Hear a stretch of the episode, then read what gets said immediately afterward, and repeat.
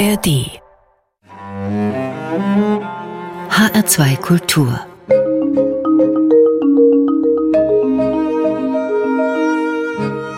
Doppelkopf Heute am Tisch mit dem Philosophen und Chemiker Jens Söntgen. Das Gespräch mit ihm führt Jochen Rack. Jens Söntgen, geboren 1967, ist Leiter des Wissenschaftszentrum Umwelt der Universität Augsburg. Er hat Bücher über die Themen Feuer und Staub geschrieben, aber auch über die Stoffe Kohlendioxid und Stickstoff. Herr Söntgen, Ihr Buch über das Feuer hat mich äh, besonders interessiert.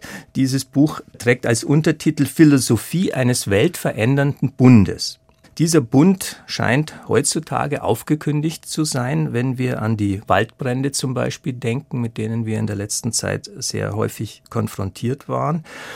Diese Thematik der brennenden Wälder hat natürlich mit dem Klimawandel zu tun.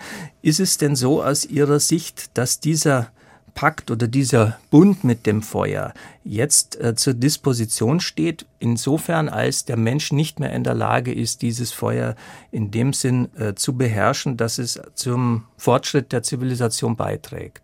Also ich glaube schon, dass wir an einem Wendepunkt stehen äh, in unserem langen Bündnis mit dem Feuer. Also wenn man das jetzt so menschheitsgeschichtlich mal betrachtet, dann sind das ja doch viele tausend Generationen, wo die Menschen schon mit dem Feuer Bund haben als einzige Art von Lebewesen. Das wurde jetzt bei uns auch im Westen natürlich immer weiter intensiviert, äh, weil immer mehr aus dem Feuer kommt. Also an praktisch jede Substanz, äh, jedes Ding, was wir berühren äh, im Alltag, ist durchs Feuer gegangen. Also vom Brillenglas über irgendwie Gummi, Smartphone und so weiter. Die ganzen Materialien sind ja im Grunde Feuerprodukte und unsere ganzen künstlichen Welten werden vom Feuer erhalten. Aber durch den Klimawandel, durch die dadurch ausgelösten Naturkatastrophen, zu denen ja Waldbrände eben auch gehören, aber auch Dürren, ähm, die wiederum Waldbrände so ein bisschen natürlich anheizen, glaube ich tatsächlich, ist dieser Bund zumindest fraglich geworden. Und es gibt auch genügend Leute, die sagen, ja, der wird jetzt in den nächsten 10, 20 Jahren aufgelöst werden. Da habe ich so meine Zweifel, ja. Aufgelöst würde dann heißen? Naja, aufgelöst würde heißen, dass wir nicht mehr die meisten Dinge, die wir tun, mit Verbrennungsprozessen tun, äh, sondern die irgendwie anders bewerkstelligen, also zum Beispiel mit Elektrizität, die aus Windkraftanlagen ähm, erzeugt wird und so weiter. Äh, das würde also im Grunde so eine weltweite Veränderung hin zu erneuerbaren Energien äh, mit sich führen, die sicherlich in einigen Ländern auch im Gange ist, auch in Deutschland. Also wir machen jedenfalls mehr mit erneuerbaren Energien. Aber wenn man es weltweit betrachtet, sind eben immer noch 80 Prozent der Gesamtenergie kommt aus dem Feuer. Also kommt aus Verbrennungsprozessen, kommt aus der Kohle, kommt äh, aus dem Gas, kommt aus dem Erdöl. Und diese Zahl ist also seit Jahrzehnten stabil. Ja. Also von einem globalen Ausstieg kann man sicher nicht sprechen. Ja. Jetzt sind Sie ja Chemiker, da können wir ja vielleicht den Begriff der Verbrennung mal auch ein bisschen genauer beschreiben. Es ist ja Oxidation eigentlich, wenn ich das als Laie, der in der Schule noch sein Periodensystem gelernt hat, äh, richtig in Erinnerung habe. Verbrennung kann aber ja auch passieren, klimaneutral zum Beispiel über Wasserstoff. Ja, also was wir normalerweise unter Feuer so verstehen, also woran, was man so als, als erstes sozusagen äh, im Sinn hat, so ein Kaminfeuer, das Martinsfeuer oder irgendwie sowas. Das ist ja in der Regel etwas, da wird Holz verbrannt, ja, und was man dann gelernt hat, ist, dass man jetzt nicht unbedingt das Holz aus dem Wald verbrennen muss, sondern man kann auch Holz ausgraben von versunkenen Wäldern der Vergangenheit. Das wird ja irgendwo im Rheinland beispielsweise gemacht, äh, in den Braunkohletagebauen und äh, in China in ganz großem Maße, weil die halt sehr viele Kohlevorkommen haben. Äh, das kann man also auch verbrennen. Und äh, das wird dann in Kraftwerken eben äh, transformiert in Strom. So, das ist jetzt für mich Feuer in erster Linie. Ne? Also es wird irgendetwas, was mal gewachsen ist, wird verbrannt. So, das gibt es nur an Land. Ja, also unter Wasser, hört sich jetzt banal an, ist aber ganz wichtig, äh, gibt es kein Feuer. Ja? Also die Lebewesen unter Wasser, die haben einen Feind weniger sozusagen. Ne? Und das, was Weil dort kein Sauerstoff verfügbar ist zu verbrennen. Ja, Sauerstoff ist ja unter Wasser an sich sogar noch, noch viel verfügbarer, wenn man sich die Formel von Wasser anguckt. Aber, aber im Wasser Feuer, gebunden. Äh, genau, ist aber gebunden und Feuer kann im Grunde nur, es können Magnesium kann man schon im Wasser entzünden. Ne? Das ginge. Aber normales Feuer gibt es unter Wasser nicht. Die Tiere dort kennen das Feuer nicht. Das ist halt ein reines Landphänomen. So. Ich bin immer der Meinung gewesen, dass die Philosophen sich eben ein bisschen wenig mit dem Feuer beschäftigt haben, weil man allzu früh gedacht hat, naja, das machen jetzt die Chemiker, die haben uns erklärt, wie das geht, eben was sie gesagt haben, ne, dass Sauerstoff hinzukommt, also eine Oxidation von kohlenstoffhaltigem Material, also Biomasse in der Regel. Und als Hauptprodukte haben wir zwei Sachen oder drei im Grunde Wasser, entsteht immer bei, bei Verbrennungsprozessen, Kohlendioxid und Feinstaub. Und ich sage immer, das Kohlendioxid, das ist die eigentliche Asche aller Feuer. Das sieht man jetzt nicht. Man kann es riechen, ja, man äh, macht sich schon irgendwie bemerkbar. Man kann es aber nicht sehen und es verbleibt halt ziemlich lange in der Atmosphäre. Wenn das Wasser, das regnet irgendwie innerhalb von wenigen Wochen wieder runter und der Feinstaub, der setzt sich auch so vielleicht nach ein paar Wochen wieder ab. Aber das, das ist im Grunde das, was uns heute beschäftigt. Das ist das, diese Asche aller Feuer, was den Klimawandel antreibt. Und das ist auch das, was dazu führt, dass uns das Feuer letztlich außer Kontrolle äh, läuft. Ich will dieses Thema, wie wir den Klimawandel womöglich äh, mildern können, mit Ihnen noch ein bisschen aufschieben und äh, zunächst nochmal über den Ursprungsmythos, wenn man so will, äh, des Feuers sprechen. Der ist ja in der europäischen Kultur mit dem Prometheus-Mythos verbunden, also der Halbgott, der, den, äh, der das Feuer vom Himmel zur Erde bringt und dafür aber bestraft wird. Aber er schafft zunächst mal damit Kultur. Und diese Kultur des Feuers, die ist ja, äh, wenn wir es also jetzt mal nicht mythologisch nehmen, verbunden damit, dass Menschen also äh, am Feuer kochen können. Angeblich hat es sehr viel damit zu tun, dass dann auch sich das menschliche Gehirn entwickelt hat, weil wir mit gebratenen Speisen irgendwie offenbar besser unsere Körper äh, fördern. Und es kommt auch die Kultur ins Spiel, das, das sagen Sie auch in Ihren Texten, zum Beispiel über die Metallurgie. Das ist ja ein auch genuin chemisches Thema. Also wenn Sie darüber mal sprechen, welche äh, eigentlich kulturstiftende Bedeutung das Feuer hat oder hatte. Ja, ich glaube, jetzt ist gerade eine gute Zeit dafür, ähm, weil so im Winter natürlich so ein Feuer noch viel eindrucksvoller ist und erhält die Nacht. Das ist ja erstmal der eine Effekt, ne, dass man Licht hat, wo es sonst dunkel ist. Der andere Effekt, denke ich mal, es macht warm. Ja? Also äh, ist ja, denke ich, merken auch wir Heizungsgewöhnte, dass so ein Ofenfeuer nochmal eine andere strahlende Hitze, Wärme gibt, ja, die einen so richtig so durchwärmt. Und ja, und dann kann man natürlich am Feuer äh, Sachen, die man sonst nicht oder nur mit Mühe essen kann, garen. Ne? Und, und das wird auch somit das erste gewesen sein. Das kennen schon die Tiere. Also das weiß man, dass äh, so in Amazonien gibt es ja auch immer wieder mal Waldbrände, auch von selbst, jetzt überwiegend gelegte Waldbrände, aber früher eben auch viel von selbst. Und da kamen dann immer Raubtiere und äh, auf die Brandstätte und ja, da war dann das Wildbreter quasi für die schon gebraten. Ne? Also es war viel weicher, hatte so eine salzige Kruste. Und da hat man das sicherlich auch kennengelernt. Und der zweite Punkt ist, glaube ich, Menschen kommen zusammen am Feuer. Also es ist irgendwie so eine handlungsentlastete Extrazeit. Ja? Ich glaube, das ist auch heute noch so. Alle gucken ins Feuer und der Geist wird frei. So, das hat ja was Meditatives. Also insofern glaube ich, hat das Feuer eben nicht nur diese materiellen, materialistischen äh, Bedeutungen, dass das Essen verdaulicher wird, dass man nicht mehr so viel kauen muss und so weiter, dass man nützliche Sachen aus dem Feuer rausholen kann, wie Klebstoff, wie Keramik, wie am Ende dann auch Metalle, sondern es hat auch eine mentale Bedeutung, weil erstens wirkt das Feuer direkt auf den Menschen, glaube ich, als sozusagen äh, hypnotisierend, ja, auch freimachend. Und dann, ja, die Leute äh, kommen ins Gespräch. Und wir haben ja auch die körperliche Fähigkeit, ja. äh, äh, Temperaturen sehr genau zu fühlen. Ja. Das ist eine menschliche Sinnlichkeit damit verknüpft. Richtig. Ja, ja, genau, genau. Und, und dann auch ja, einfach so dieses Wohlsein, was das Feuer so quasi gibt. Und es hat das Überleben auch der Menschen zum Beispiel in den Eiszeiten ermöglicht. Genau, genau, genau. Also es ist sozusagen, der Mensch hat sich ja im Grunde, der ist ja jetzt nicht durch seine überragende Intelligenz sozusagen in diese Spitzenposition, die er jetzt im Moment innehat, äh, gekommen, sondern eben wesentlich ja auch durch Bündnisse mit anderen Lebewesen, sei es jetzt bestimmten Pflanzen, Nutzpflanzen, bestimmten Tieren wie dem Hund und anderen, äh, sondern eben hauptsächlich durch diese Symbiose, also Zusammenleben, Zusammenwohnen, Kohabitation mit dem Feuer. Das Feuer ist, gehört zu uns. Ja? Und wir gehören zum Feuer im Grunde so. Ja.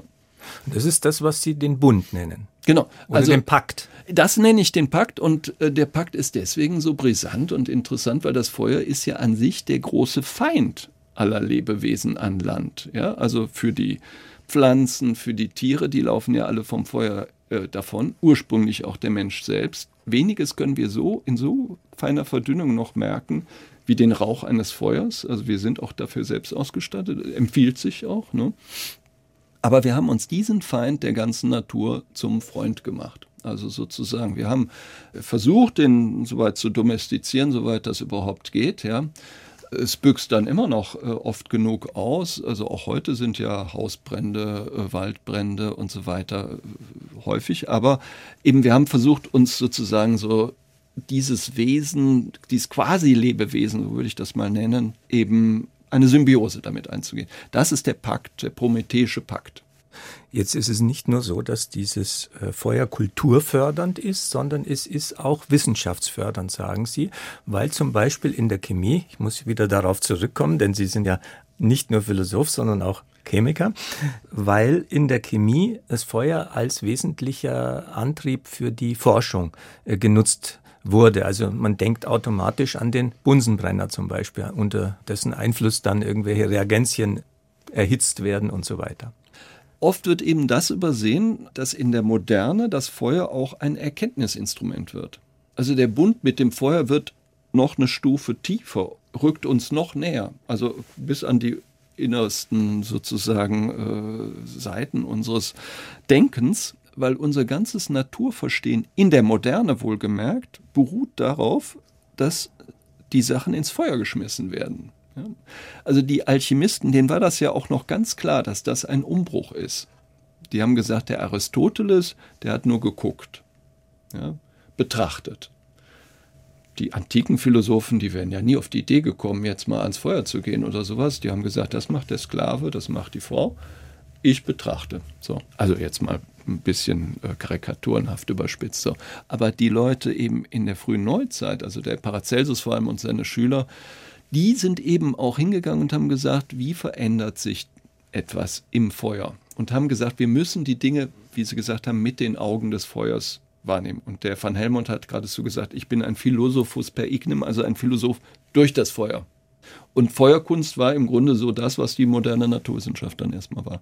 Das finde ich sehr interessant, weil wenn Sie jetzt in irgendein Lehrbuch gucken, wie ist die Materie aufgebaut, es gibt nichts, was ohne das Feuer erkennbar geworden wäre. Deswegen unsere ganze Wissenschaft hätte unter Wasser nicht entwickelt werden können. Das muss man ganz klar sehen. Das finde ich eigentlich schon einen interessanten Punkt, der auch praktisch relevant ist, weil unsere gesamte sozusagen alles, was uns heute umgibt, ja, das hängt daran an dieser Wissenschaft. Ist auch tatsächlich praktisch irgendwie synthetisiert, destilliert, gekocht und so weiter. Es fängt morgens an eben mit dem Kaffee, der ist geröstet, der ist dann aufgekocht, dann filtriert und so weiter. Und alles, was wir dann im Laufe des Tages machen, hantieren, berühren, ist ein solches Produkt. Ja. Und deswegen ist ja auch dieser Bund im Grunde in der Moderne viel tiefer als im Mittelalter. Auch wenn wir so Gemälde aus dem Mittelalter, da denken wir, oh Gott, war das alles verrußt. Das ist heute nicht mehr so. Aber wir haben viel mehr Produkte, die aus dem Feuer kommen, als die Leute früher. Herr Söntgen, wir hören die erste Musik, die Sie mitgebracht haben. Es ist ein Stück von Calypso Roast, den Song Calypso Queen. Warum haben Sie sich dieses Stück ausgesucht? Ja, ich fand das wunderbar. Also ich mag auch diese ganze Musik sozusagen auch äh, von den Antillen, auch von Jamaika und so weiter. Und an dem Stück fand ich so super, ja, das ist eine Sängerin, die ist jetzt schon über 80 und äh, macht immer noch so ein Album und es hat richtig Kraft und sie singt auch davon, äh, dass sie jetzt, dass viele Leute sie eigentlich absägen wollen, aber sie eigentlich noch ganz munter ist. Das hat mir daran einfach gefallen, so diese Stärke und, und Lebenskraft, ja. Deswegen habe ich es sehr gemocht, ja. Dann hören wir jetzt von Calypso Rose den Song Calypso Queen.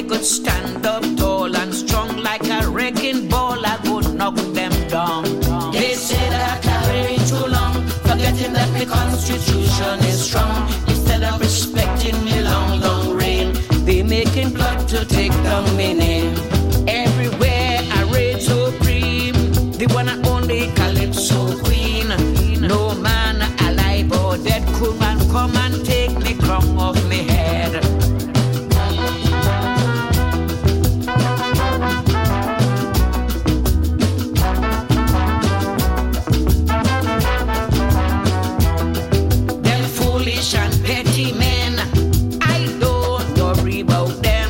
They've been trying to take me down, but to the end I retain the crown. They say that I carry too long, forgetting that the Constitution is strong. Instead of respecting me long, long reign, they making plot to take down my name. They used to call me small island girl. Now I travel Calypso, Rose Queen of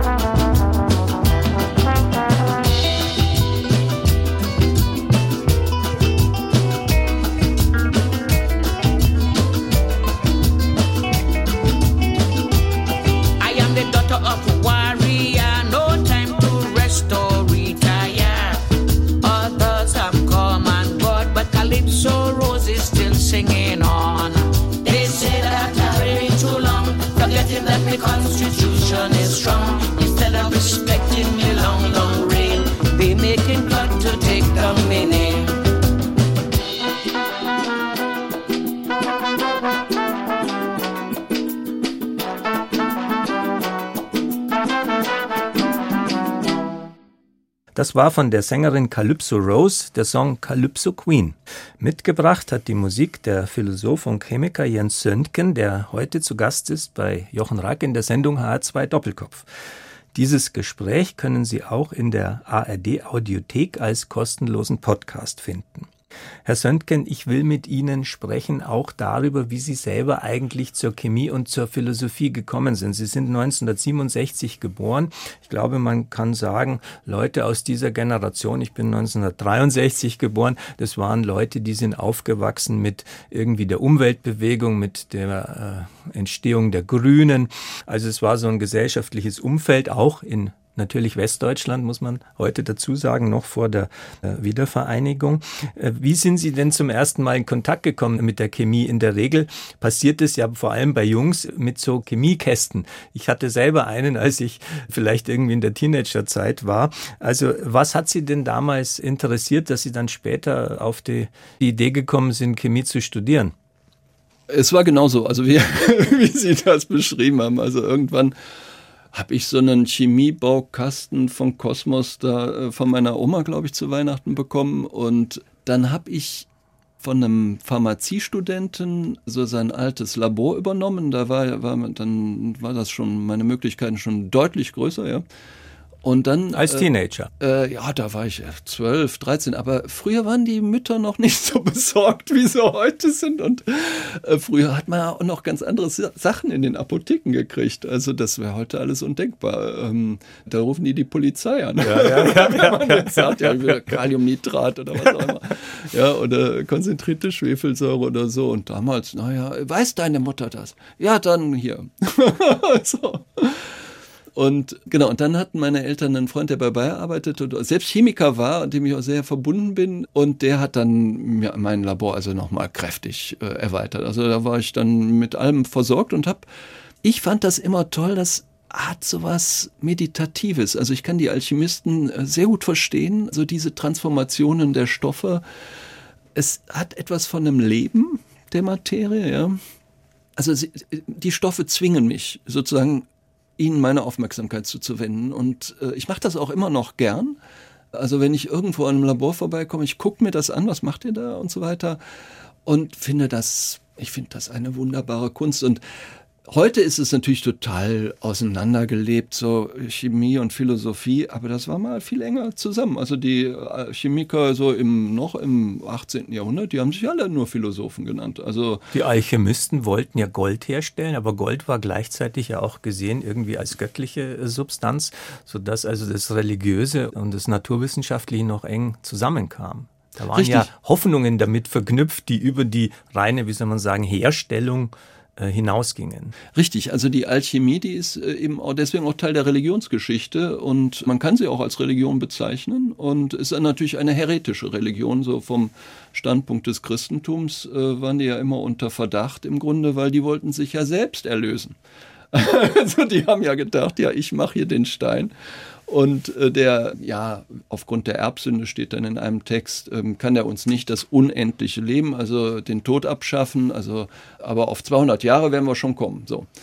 Und macht uns auch noch reich und so weiter, ähm, aber wir verwenden es natürlich auch nur für unsere Brüder und Schwestern und so weiter. Das, das haben sie also auch immer geschrieben. Aber es hatte was eben Spirituelles, hatte etwas, die wollten natürlich wirklich die äh, Natur erkennen ich finde aber, das ist auch heute bei Chemikern, vielleicht nicht bei jedem, aber äh, so diese ganz starke Drang, so die Natur zu verstehen, der ist auch heute noch, finde ich, sehr, sehr stark. Also ich finde sowieso, da gibt es viel mehr Kontinuität zwischen der Chemie und der Alchemie als Unterschiede. Jetzt ist ja dieses Verstehen der Materie und der Natur für Deutsche ein bisschen doppeldeutig, wenn wir an Faust denken, der ja auch so eine gewisse alchemistische, so einen alchemistischen Hintergrund hat, der dann sagt, so ungefähr, wenn ich es jetzt erinnere, mit Hebeln und mit Stangen kann man der Natur also nicht das Geheimnis eigentlich entreißen. Da ist noch eine andere Art des Naturzugangs irgendwie zumindest in der Goethe-Zeit mitgedacht. Heutzutage ist es ja vielleicht für uns gar nicht mehr so leicht nachzuvollziehen, diese Art romantischer Natur Naturauffassung, die damals herrschte. Es hätte ja sein können, dass sie als der Jugendliche, der sich da in diesem Labor irgendwie vertieft hat, dann ja einfach mit der Herstellung beschäftigt hat und diese philosophische Dimension, die also bei Goethe noch da ist und bei anderen in der Zeit der Romantik, dass er sich dafür gar nicht interessiert hat. Jetzt sind sie heute in Augsburg, da fällt mir ein, dass hier auch Brecht lebte und von Brecht gibt es den bösen Satz über die Naturwissenschaftler von den erfinderischen erfinderischen Zwergen. Also was hat Sie eigentlich davon abgehalten, einer dieser erfinderischen Zwerge zu werden? Wie sind Sie zur Philosophie gekommen aus diesem Labor heraus? Ah ja, also das würde ich jetzt mal in Frage stellen, was der Brecht gesagt haben aber viele gesagt hat. Und Novalis hat auch gesagt, so Kleingeister, wie es die Scheidkünstler zu sein pflegen, das wär, oder geistlose Menschen, hat er genauer gesagt, im, äh, Heinrich von Ofterding. Also das finde ich ein bisschen gemein und das trifft auch nicht auf alle Chemiker, jedenfalls die, die ich kenne, zu. Das kann ich überhaupt nicht sagen.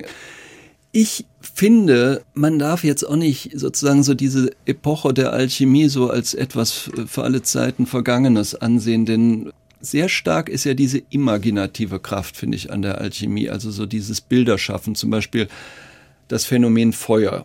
Sagt dann der van Helmont, das ist der Tod in den Händen des Künstlers damit finde ich, drückt er doch sehr mächtig aus, wie dieses Transformationsmedium funktioniert. Ne? Es lässt Sachen verschwinden, macht aber auch wieder Sachen neu. Ne? Van Helmont war wer? Das war ein, Par ein Paracelsist des 17. Jahrhunderts, also ein Schüler von Paracelsus, nicht direkter Schüler, aber hat viel Paracelsus gelesen. so. Oder denken Sie an diese ganzen unwahrscheinlichen Sinnbilder im Splendor Solis Sonnenglanz. Das ist ein, eine Bilderhandschrift, die hier in Augsburg entstanden ist, wo dann zum Beispiel dieses Doppelwesen, der Hermaphrodit, dann immer wieder auftaucht. Das sind Substanzen, die beide Eigenschaften in sich vereinen und damit so ein Vorschein von Vollkommenheit sind. Und das finde ich, dafür müssen wir uns irgendwie so ein bisschen wieder aufschließen. Und da sehe ich sozusagen so meine Aufgabe, weil Sie das gefragt haben, auch als Philosoph, das wieder zugänglich zu machen. Also sozusagen so diesen, diese Bilderpracht und Bildermacht auch der Alchemie wieder mit einem neueren Denken auch zu verbinden. Weil uns das auch ermöglicht, finde ich, dann die Dinge so ein bisschen im Zusammenhang zu sehen. Ich würde aber doch sagen, ja, aber wir müssen uns auch darum kümmern, wie sieht die Welt aus? Also diese alte Frage, was Sie gesagt haben die Faust gestellt hat. Was hält denn die Welt im Innersten zusammen? Ja, das, da müssen wir schon wieder hinkommen. Und Faust war ja eine Chemikergestalt, also das Vorbild äh, vom goethischen Faust. Also ich finde, das eigentlich ist unsere Aufgabe. Ja. Da sehe ich sie. Also diese äh, Trennung von Naturwissenschaften und Philosophie, die wir stark erleben, wie haben Sie die für sich selber irgendwie auflösen können, diese Trennung? Also äh, in der alchemistischen Zeit, sagen Sie, da war das noch da, aber dann in der modernen Naturwissenschaft haben die sich immer weiter verselbstständigt, gewissermaßen diese Bereiche ausdifferenziert. Jeder ging da seinen eigenen Weg. Was für Lektüren waren das, die Sie, ich sage mal, als jemand, der in seinem Chemielabor da saß oder, oder Chemiker werden wollte und ja auch Chemie studiert hat, dann auf diese andere Art des Denkens auch begleitet hat? Also jetzt so, für mich war es in der Tat auch erstmal so ein Lernprozess, Entwicklungsprozess. Also erstmal habe ich in der Tat so, ja, als rein naturwissenschaftlicher Mensch angefangen, für den es im Grunde ähm, nicht viel anderes gibt außer Atomen und Molekülen und den Kräften dazwischen. Ne? Und ja, und dann merkte ich natürlich schon, ja, die Wirklichkeit ist doch äh, deutlich weiter. Und da war für mich im Grunde als erstes so die Phänomenologie ein ganz wichtiges Korrektiv. Das ist ja so eine philosophische Richtung, die bezieht sich auch auf die Erfahrung, ist aber viel offener, was denn alles erfahrbar ist. Das ist nicht nur unbedingt was Messbares, sondern der zentrale Begriff ist ja die Lebenserfahrung. Ne? Also das, was ich so alltäglich sehe und so weiter bei Heidegger und bei Husserl und bei, vor allem bei den äh, Enkelschülern.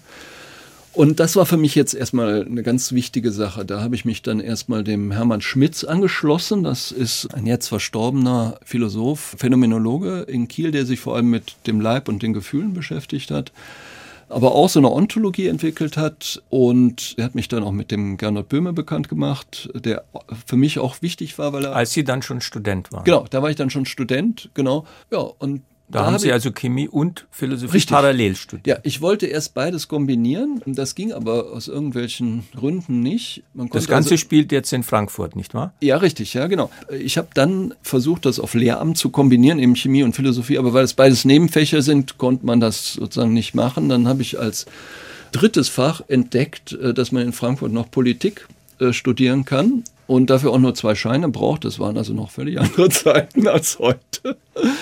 Das hat mir aber auch gut getan, weil das irgendwie mich mit Aspekten noch bekannt gemacht hat, die so mit der modernen Gesellschaft auch so zusammenhängen und mich von der reinen Metaphysik dann noch wieder ein bisschen geerdet hat auch. Und das habe ich dann auch studiert, also Chemie, Politik und Philosophie. Und da habe ich Staatsexamen gemacht. Da waren Sie wahrscheinlich einer der wenigen die ja, diese Kombination Genau, genau. Also die Kombination gab es wenig. Und aber Philosophie konnte man in Frankfurt wunderbar studieren. Chemie auch, also ein ganz großes Institut. Und ja, also ich meine Politik natürlich ebenfalls. Und also sind Sie da auch in Kontakt gekommen mit der berühmten Frankfurter Schule, also mit dem, was wir kritische Theorie nennen, also Adorno, Horkheimer und so weiter, die ja eine starke äh, Kritik formuliert haben an der modernen Wissenschaft, also die sogenannte Kritik der instrumentellen Vernunft, mit der wir uns die Natur untertan machen und dabei vieles vergessen und verdrängen oder wegschneiden, was wir für unsere Lebenswirklichkeit, für unsere Lebenswelt, von der Sie gerade gesprochen haben, in Bezug auf die Phänomenologie, die für uns wichtig ist. Absolut. Also jetzt äh, in der Dialektik der Aufklärung, äh, das war natürlich auch für mich eine wichtige Lektüre. Und ähm, es wurde dort auch gelehrt.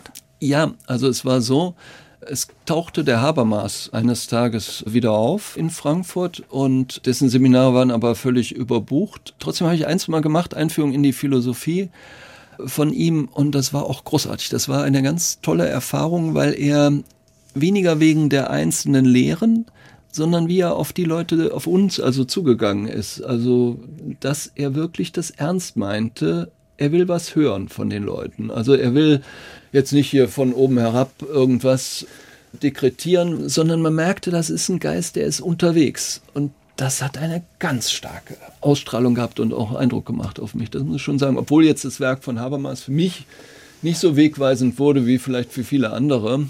Das kann ich nicht sagen. Und damals war die kritische Theorie auch schon in einer Phase, wo sie irgendwie sich über die Diskursethik ihrer allerletzten Grundlagen zu versichern bemüht war. Das waren aber Themen, die mich weniger interessierten. Ich habe auch an der kritischen Theorie immer sehr stark vermisst, dass eben das Naturthema darin äh, doch nur ganz am Rande vorkam. Also man könnte jetzt nur an Marcuse denken, bei dem kommt das so ein bisschen vor. Es kommt im Grunde nur bei Alfred Schmidt vor, das war so ein Historiker der kritischen Theorie, der sozusagen dann zum Naturbegriff bei Feuerbach und bei Goethe gearbeitet hat. Aber sonst fand ich, ist es total unterbelichtet. Und das haben auch die, sozusagen die Grünen, die damals so entstanden, auch äh, gespürt, dass es in der kritischen Theorie immer eher um dieses Gesellschafts- Wandel ging, aber dass gar nicht die Frage gestellt wurde, also in welcher Umwelt leben wir und auch die Umweltprobleme im Grunde noch gar nicht da in dieser Theorie angekommen sind. Und das halte ich auch nach wie vor im Rückblick auch für die allergrößte Schwäche dieser Theorie. Wir hören das zweite Musikstück, das Sie mitgebracht haben, Herr Söntgen. Es ist ein Song von Peter Fox, Haus am See heißt dieses Stück, also ein deutsch gesungenes Stück Popmusik. Warum haben Sie sich dafür entschieden? Ja, es gefällt mir sehr gut. Ähm, ich finde Peter Fox, alle die sagen, ach, die Kultur geht den Bach runter und es wird auch gar nichts mehr richtig gedichtet, aber ich finde schon die Texte von Peter Fox zum Beispiel, finde ich schon sehr stark oft. Also die, die haben, finde ich, eine große Kraft und deswegen höre ich die gerne und ich finde, mir gefällt die Musik auch sehr gut. Also ich bin rundum ein Peter Fox-Fan. Das ist ja so ein Song, Haus am See, wo er sich irgendwie so ein schönes Leben ausmalt. Ja, das, das Eine ist Utopie. Äh, richtig, richtig. Auch in mir lebt natürlich das Utopische. Das ist aber jetzt mehr ein Idyll, würde ich sagen. Also das ist ja eher so eine Utopie, wie sich so ein Mann irgendwie ausdenkt. Vielleicht und auch ironisch? Hat auch was Ironisches, aber man kann sich schon so ein bisschen die Augen zumachen und so reinträumen. Hier bin ich geboren und laufe durch die Straßen Kenn die Gesichter, jedes Haus und jeden Laden. Ich muss mal weg, kenn jede Taube hier bei Namen. Daumen raus, ich warte auf ne schicke Frau mit schnellem Wagen. Die Sonne blendet, alles fliegt vorbei. Und die Welt hinter mir wird langsam klein. Doch die Welt vor mir ist für mich gemacht. Ich weiß, sie wartet und ich hol sie ab. Ich hab den Tag auf meiner Seite, ich hab Rückenwind. Ein Frauenchor am Straßenrand, der für mich singt. Ich lehne mich zurück und guck ins tiefe Blau. Schließ die Augen und lauf einfach geradeaus. Und am Ende der Straße steht ein Haus am See. Orangenbaumblätter liegen auf dem Weg. Ich hab 20 Kinder, meine Frau ist schön. Mm, alle kommen vorbei, ich brauch nie rauszugehen.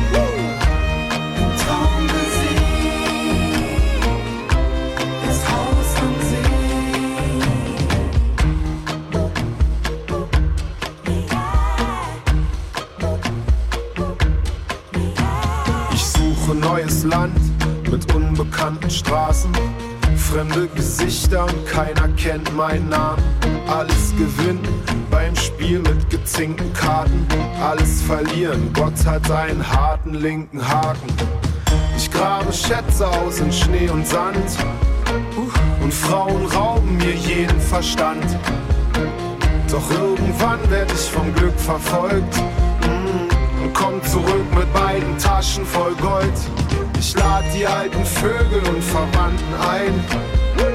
Und alle fangen vor Freude an zu weinen. Wir grillen die Mamas, kochen und wir saufen Schnaps. Und feiern eine Woche jede Nacht. Und der Mond scheint hell auf mein Haus am See. Orangenbaumblätter liegen auf dem Weg. Ich hab 20 Kinder, meine Frau ist schön. Mm, alle kommen vorbei, ich brauch nie rauszugehen.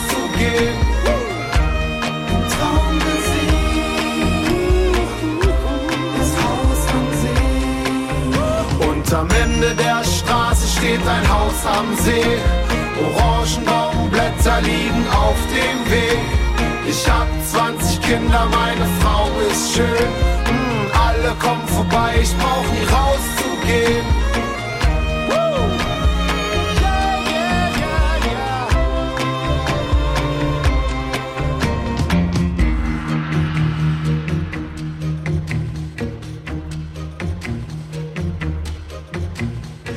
Hier bin ich geboren, hier werd ich begraben. Hab tauge Ohren, weißen Bart und sitz im Garten. Meine hundert Enkel spielen Cricket auf dem Rasen. Wenn ich so daran denke, kann ich's eigentlich kaum erwarten. Das war von Peter Fox, Haus am See. Mitgebracht hat die Musik der Philosoph und Chemiker Jens Söntgen, der heute zu Gast ist bei Jochen Rack in der Sendung HR2 Doppelkopf. Herr Söntgen, ich will mit Ihnen noch sprechen darüber, wie Sie beruflich sich dann aus dieser Situation, wo sie sowohl Chemie studiert hatten als auch Philosophie, entwickelt haben. Normalerweise würde man ja denken, jemand, der Chemie studiert, der geht in die Industrie, da kann man ordentlich Geld verdienen, wogegen die Philosophie ja bei uns eigentlich immer noch eher als brotloses Geschäft gilt. Wie haben Sie sich denn äh, nach diesen ganzen Erfahrungen, die Sie da gemacht haben, sowohl in der Naturwissenschaft als auch eben in der Philosophie, vor allem in Bezug auf eben Ihren äh, Doktorvater Gernot Böhme. Wie haben Sie sich denn dann entwickelt? Es ist ja nicht so leicht, dann irgendwie auch beruflichen Fuß auf den Boden zu bekommen, Geld damit zu verdienen, wenn man eben nicht zu äh, Bayer oder BASF oder wie die alle heißen geht. Ja, also so eine Karriere in der chemischen Industrie habe ich in der Tat natürlich auch mir überlegt und war ja auch verschiedentlich da als Werkstudent, aber das sind schon, also das war nicht meine Welt. Also, Weil? Ja, es gibt so einen Chemiker, den äh, Walter Richards, der hat mal, der war auch Schriftsteller und hat da den Büroroman geschrieben und hat dann schon so dieses sehr kompetitive und auch im Grunde doch zunehmend betriebswirtschaftliche Denken in der chemischen Industrie geschildert und das ist einfach nicht meine Welt gewesen. Ich bin auch da viel zu meditativ und, und zu breit angelegt, glaube ich auch. Und deswegen habe ich mich dann nach dem Studium nicht quasi äh, in die Chemie begeben, auch nicht ins Lehramt, was ich auch noch mit Staatsexamen gekonnt hätte, sondern habe mich erstmal als Journalist versucht. So. Äh, da wollte ich dann aber über Wissenschaft berichten und ja, und hatte dann so als freischaffender Journalist auch so zwei eigentlich so auch sehr spannende und schöne Jahre, aber es war eben da auch schon eine große Umbruchssituation im Journalismus durch die im Grunde äh, insbesondere auch durchs Internet äh, Konkurrenz, aber es war auch so insgesamt so ein Kulturwandel im Journalismus. Auch da ähm, hin zu einer mehr mainstreamigeren Form von Wissensvermittlung, weniger Freiheiten auch für die Redakteure. Es wurden da schon die Einschaltquoten haargenau gemessen, was ja heute, wie in den Zeitungen, wird ja jeder Klick irgendwie nachvollzogen, was hat hier wer jetzt wie gelesen. Und das war für mich dann auch nicht so ganz so einfach. Ich habe es aber gerne gemacht, habe aber dann ein Angebot gekriegt, nach Brasilien zu gehen und eben in Brasilien als Gastprofessor da eine Weile lang zu lehren. Sie waren da, ich habe mir die beiden Orte notiert, in Goiânia, so heißt der eine Ort, und der andere Porto Alegre. Porto Alegre hat man vielleicht schon eher gehört, ist irgendwie südlich von Sao Paulo. Dieses Goiânia, ich habe es mir auf der Karte angeschaut, das ist irgendwie südlich von Brasilia, also eigentlich in, in the middle of nowhere, würde man sagen, irgendwo wahrscheinlich umgeben von brasilianischen Urwäldern, über die wir heute so viel sprechen. Ist, ist das so? Ja, also äh, Sie sagen Sie, mir war das natürlich auch vollkommen unbekannt. Ich weiß noch genau, ich hatte damals ein Gespräch mit dem Jürgen Frese aus äh, Bielefeld, der war der Professor, hat mich sehr gefördert und hat gesagt, oh, jetzt, Herr Söntke, muss ich aufhören, wir haben unsere Gäste aus Brasilien da. Und dann habe ich gesagt, nur so aus spontaner Laune, wie Brasilien, ich will auch mal nach Brasilien. Und dann hat er zu meiner Überraschung gesagt, das ist überhaupt kein Problem. Die suchen ständig junge, promovierte Leute. Da gibt es jetzt auch ein Programm. Ich werde es dem heute Abend noch sagen. Ja, und so war es dann auch. Ich hätte da auch sogar irgendwie gleich eine Beamtenstelle gekriegt in Goiânia. Was ist das ähm, für ein Ort? Der Ort Goiânia, der ist, wie Sie, genau, wie Sie sagen, der ist genau in der Mitte des Nichts. Umgeben nicht von also Regenwald, sondern das ist so eine Trockensavanne, die heißt Cerrado. Aber ist auch genauso urtümlich und genauso artenreich, also ganz toll. Ja, und das ist eine Millionenstadt, ist auf jedem Globus drauf, also ist riesengroß, aber niemand kennt sie. Ja, und da habe ich dann ein Jahr an der Uni, habe dann da auch auf Portugiesisch unterrichtet und das war eine wunderbare Zeit. Jetzt sind Sie heute Leiter des Wissenschaftszentrums Umwelt der Universität Augsburg. Glaube, seit 2001 oder 2000, 2002, ja. Seit Mhm. 2002. Äh, Was müssen wir uns denn unter diesem Wissenschaftszentrum vorstellen? Wie sind Sie da hingekommen und können Sie da, ich sage mal, Ihre philosophischen Interessen auch ausleben? Oh, ich kann das wunderbar ausleben. Also unsere Aufgabe ist im Grunde, dass wir die umweltbezogene Forschung in den verschiedenen Fakultäten der Universität zusammenbringen. Also erstmal die Leute zusammenführen. Man kann sich das vorstellen wie einen Moderator. Ne? Ähm, aber das kann man nicht einfach nur organisieren oder finanzieren. Ein bisschen Geld haben wir auch, aber jetzt wirklich nicht viel. Äh, sondern es geht eigentlich vor allem um persönliche Kontakte. Also man muss irgendwie zwischen dem Lehrstuhlinhaber oder Lehrstuhlinhaberin in der katholisch-theologischen Fakultät und dann jemandem aus der Medizin, da muss man sich wirklich überlegen, was könnte die beiden verbinden, was könnten die zusammen machen. Und das ist so im Grunde unsere oder meine Tätigkeit. Also es sind noch zwei, drei Personen außer mir sind noch äh, tätig in diesem Also wenn man so sagen will, Zentrum. das Organisieren von dem, was wir so schön Interdisziplinarität Genau. Ja, nennen. richtig, ja. Mhm. Also sind es dann äh, Vorträge, Gesprächsrunden oder wie müssen wir uns das vorstellen? Oder gemeinsame Vorlesungen? Richtig, also so eine Förderung von Mehrsprachigkeit. Ne? Also ich finde, in der Wissenschaft hat man ja so eine starke Schwerhörigkeit gegenüber dem, was die anderen sagen. Äh, Manche äh, kommen, gehen so weit und sagen, das ist überhaupt keine Wissenschaft, ja, was jetzt der Historiker macht, was der Anglist macht und so weiter. Das sind bloße Meinungen oder was. Und da sozusagen die Leute zusammenzubringen, dass sie sich mal persönlich kennenlernen. Wir machen gemeinsame Vortragsreihen. Also mit dem Landesamt für Umwelt haben wir beispielsweise eine große, mehrsemestrige Vortragsreihe, wo wir alle so zusammenkommen. Das ist wirklich ein größeres Ding. Dann haben wir Environmental Humanities. Das ist ein Schwerpunkt. Da geht es darum, was haben die Geisteswissenschaften zur Umweltthematik zu sagen. Ne? Also nicht nur Historiker, sondern eben auch Amerikanisten und so weiter. Da könnte man dann eben auch über den Faust sprechen oder über Novalis. Über Novalis finde ich eine wunderbare Gestalt. Der war ja Chemie, ausgebildeter Chemiker auch und kannte sich sehr gut aus. Genau, also so, das könnte zum Beispiel so ein Thema sein, aber auch so, ja, Umweltgeschichte der Gifte ist so ein Thema, äh, Geschichte des CO2. Wir haben so einen Ansatz, wo wir den Materialien nachgehen, also dem CO2 und dem Stickstoff auf ihrem Weg, also und, und dadurch auch was über die und über die, unsere Gesellschaft kennenlernen. Das, das machen wir. Und dann haben wir viel Umwelt und Gesundheit.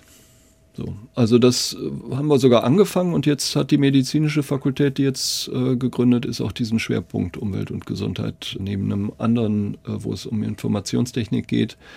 Und das finde ich auch äh, total zukunftsweisend. Also da können wir sagen, wir haben jetzt doch wirklich auch einiges erreicht. Ja.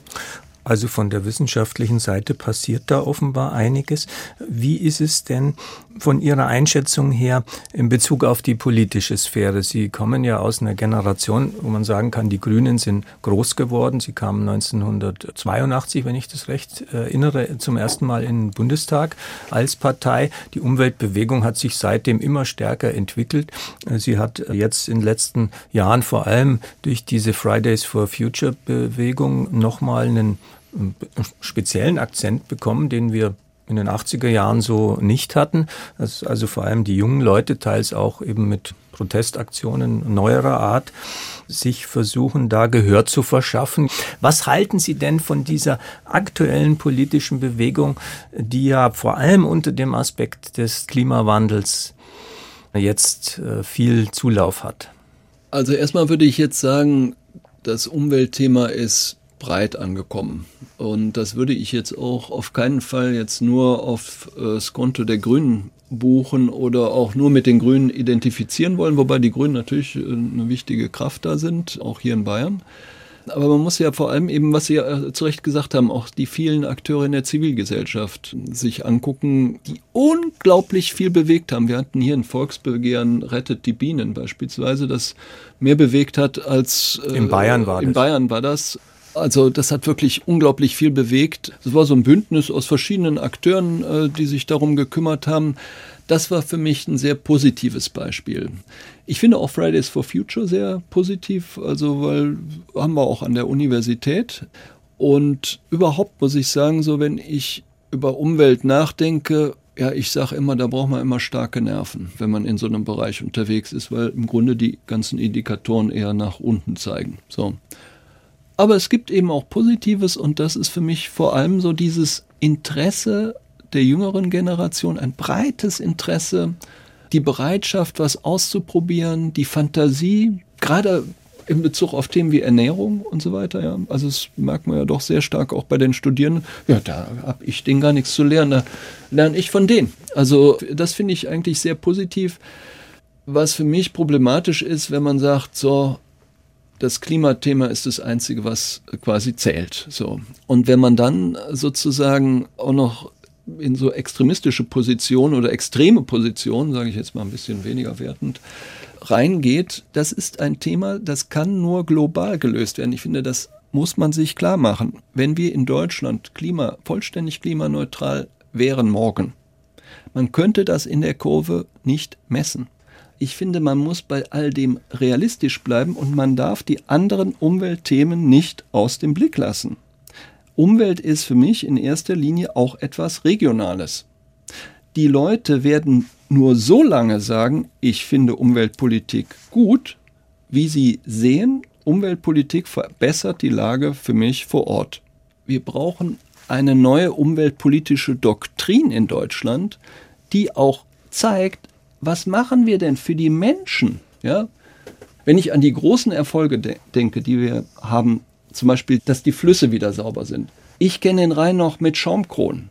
Jetzt kann man im Rhein wieder schwimmen. Ja, das finde ich sind doch wirklich Erfolge. Das spüren die Leute auch. Da sagen die ja, das finde ich natürlich schöner. Oder wenn sie hier in irgendein Naturschutzgebiet gehen und im Sommer dann sehen, ja, da blühen Orchideen, das ist total interessant, da fliegen Schmetterlinge, die ich nie gesehen habe. Ja, natürlich das bewegt die Leute. Das finde ich wichtig. Also da bin ich der Meinung eben, dass wir eine neue Balance finden müssen zwischen Klimaschutz, finde ich wichtig, ja, Energiewende finde ich auch, ist absolut äh, auch in meinem Sinne, aber auch Naturschutz, Landschaftsschutz. Das sind natürlich Themen, die die Leute selbst sehen können und die den Leuten wichtig sind. Wir können nicht nur abstrakte, wissenschaftlich definierte Ziele setzen, die sich erst in 20, 30 Jahren irgendwie messen lassen. Das ist für mich auch undemokratische Umweltpolitik. Und da äh, bin ich schon der Meinung, da müssen wir korrigieren. Herr Söntgen, unsere Zeit bei HR2 Doppelkopf geht jetzt leider schon zu Ende. Ich hoffe, dass Sie mit diesem Wissenschaftszentrum Umwelt an der Universität Augsburg da beitragen können zu diesen nötigen Diskursen, die in der Zivilgesellschaft gebraucht werden, damit wir irgendwie diesen Weg in die bessere Zukunft gemeinsam beschreiten können. Vielen Dank, dass Sie sich die Zeit für dieses Gespräch genommen haben. Das war die Sendung HR2 Doppelkopf mit dem Philosophen und Chemiker Jens Söntgen. Dieses Gespräch finden Sie auch in der ARD Audiothek. Am Mikrofon verabschiedet sich Jochen Rack, bittet Herrn Söntgen aber noch die letzte Musik anzusagen, die er mitgebracht hat.